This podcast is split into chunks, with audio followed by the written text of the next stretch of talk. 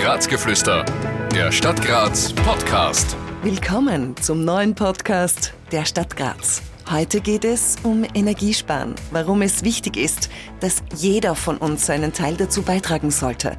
Was passieren würde, wenn wir es nicht tun und was Menschen mit grünen Augen mehr oder weniger damit zu tun haben. Mein Name Simone Korenwalis aus der Abteilung für Kommunikation. Mein Gast Werner Brutsch. Mein Name ist Werner Brutsch, ich bin der Leiter des Umweltamtes der Stadt Graz.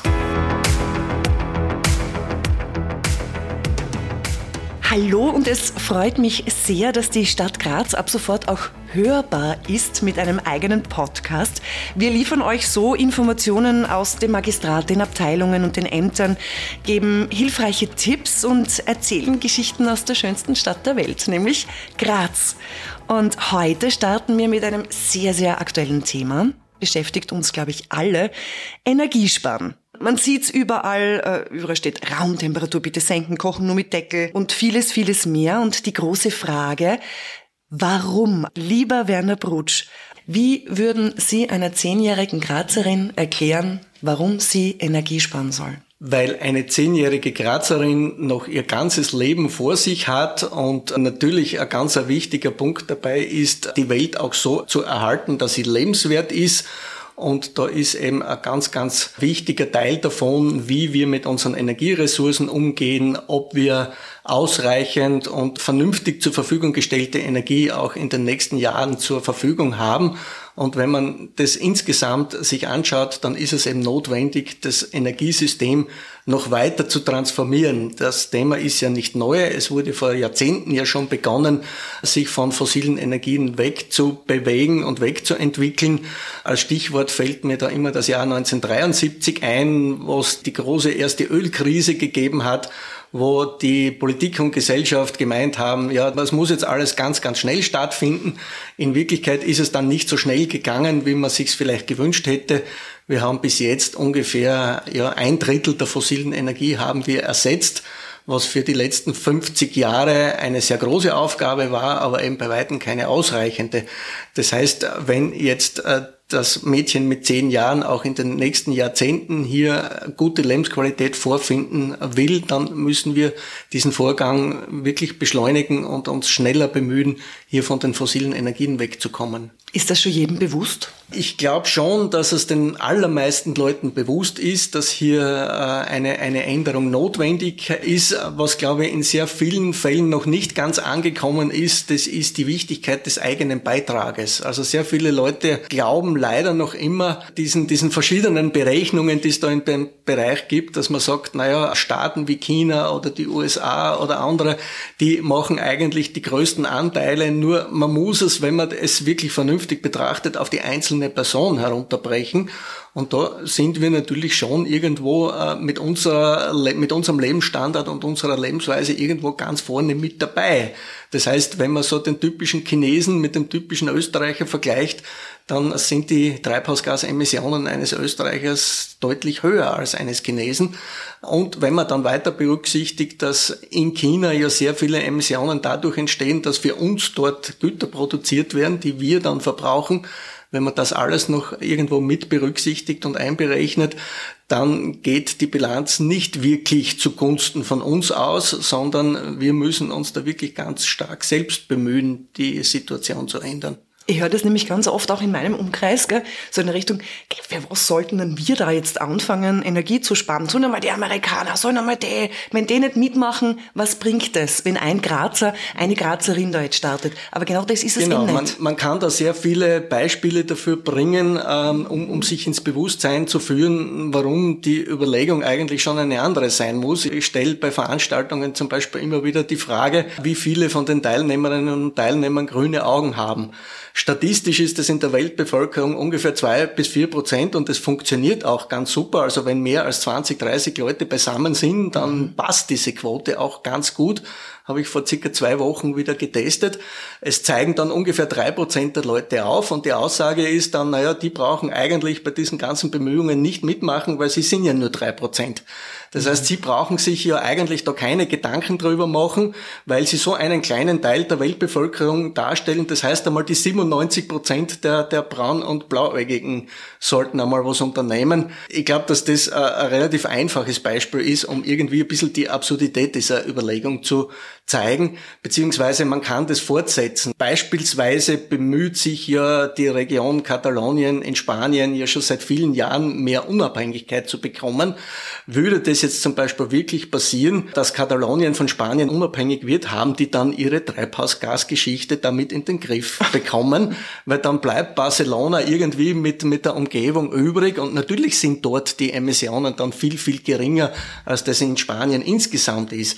Oder als sich die Tschechoslowakei aufgelöst hat in die Slowakei und Tschechien, sind beide Länder damit dann irgendwie saniert, weil in etwa haben sie ihre Emissionen halbiert dann jeweils. Was ich damit sagen will, das ist so quasi, äh, man kann das nicht irgendwie an einer sogenannten Bilanzgrenze festhalten. Das könnte ich ja beliebig fortsetzen. Ich könnte ein Wohnhaus hernehmen, das von auswärts mit Strom und Fernwärme versorgt wird, wo die Leute irgendwo in drei Kilometer Entfernung tanken, ihre Lebensmittel kommen aus einem sehr großen Umkreis, die Kleidung kommt von irgendwoher. Diese Wohnsiedlung hat eigentlich null Emissionen. Mhm. Also die sind überhaupt nicht dabei bei der ganzen Geschichte. Also es ist nur eine Frage einer willkürlich gezogenen Grenze, wie viele Leute dann in diesem Bereich anzusprechen sind und wie viel dort an Emissionen auftritt. Das heißt, wenn man es wirklich vernünftig betrachten will, dann muss man immer auf die Einzelpersonen runterbrechen. Und wie gesagt, da sind wir in den westlichen Staaten natürlich schon ganz, ganz vorne mit dabei. Und es macht keinen Sinn, das Thema dann irgendwo auf, auf, auf größere Länder mit, mit größerer Bevölkerungszahl abzuschieben. Wenn wir jetzt das ganz, ganz hart ausdrücken, was wird passieren, wenn wir nicht Energie sparen? Es sind ja zwei Dinge. Es geht ums Energiesparen und es geht um äh, die Änderung der Aufbringung. Wobei das eine ohne das andere da jetzt nicht machbar ist. Was alle Berechnungen zeigen, ist, dass sozusagen der momentane Level oder das momentane Niveau, mit dem äh, Energie verbraucht wird, dass das nur sehr, sehr schwer auf Alternativenergie umgestellt werden kann. Es gibt zwar immer wieder Leute, die sagen, das sei alles kein Problem. Es gibt da die verschiedensten Berechnungen, welcher wirklich kleine Bruchteil der Sonnenenergie, die auf die Erde eingestrahlt wird, schon ausreichen würde, die ganze Menschheit mit Energie zu versorgen. Das klingt theoretisch irgendwie sehr, sehr, sehr einfach und plausibel ist in der praktischen Umsetzung dann aber so nicht machbar. Wenn man es dann sozusagen nicht top-down, sondern bottom-up von unten her betrachtet, von der einzelnen Situation weg, dann kommt man sehr schnell zur Schlussfolgerung, dass man die Flächen, die man irgendwo dann braucht, lokal nicht zur Verfügung hat. Also wir haben das ja an den verschiedensten Beispielen für eine Stadt wie Graz schon durchexerziert. Die letzten, die das sehr plakativ gemacht haben, das ist unser Stadtrechnungshof in der Stadt Graz, der eine, eine Karte dargestellt hat, welcher Anteil des Stadtgebietes hier zum Beispiel mit Photovoltaikflächen belegt werden müsste.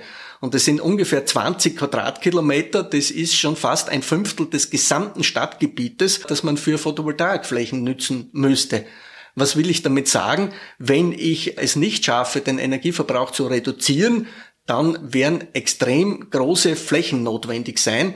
Und es gibt das Stichwort in der Energiediskussion, das, sich, das nennt sich Peak Oil, also sozusagen, wann uns irgendwann die, die Erdölvorräte ausgehen werden. Und man muss da jetzt sehr aufpassen in dieser ganzen Geschichte, dass nicht Big Oil durch Big Soil ersetzt wird, was heißen soll, dass wir uns einfach die, die, die Flächen nicht leisten können. Mhm. Also zumindest nicht dort, wo wir sie brauchen.